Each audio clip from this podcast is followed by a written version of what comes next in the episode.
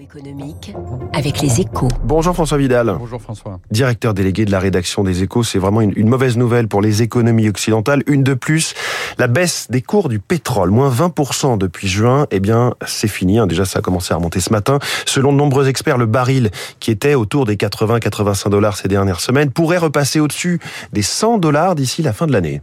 Oui, et cela veut dire que les prix à la pompe vont repartir à la hausse cet automne et cet hiver. D'autant que le dollar fort hein, va alourdir la, la, facture pour les Européens. La principale raison de ce retour du pétrole cher, c'est que les membres de l'OPEP s'apprêtent à réduire leur production.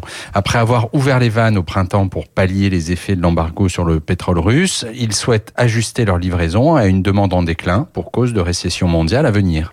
On saura dans quelle proportion à l'issue de la réunion du cartel prévue ce mercredi à Vienne, mais l'objectif est clair, les États pétroliers entendent désormais limiter la volatilité des cours de l'or noir, en tout cas à la baisse. Ils ne veulent plus être tributaires de la conjoncture mondiale. Est-ce qu'ils en ont les moyens sur la durée, François? Bah, S'ils restent unis, euh, la réponse à cette question essentielle est oui, hein, de plus en plus. D'abord parce que l'offre de pétrole mondial ne s'accroît plus. Elle a même tendance à se raréfier hein, pour cause de baisse des investissements dans l'exploration au cours de la dernière décennie y compris dans le pétrole de schiste américain, et aussi parce que la Russie, l'un des plus grands exportateurs mondiaux, est hors jeu pour longtemps.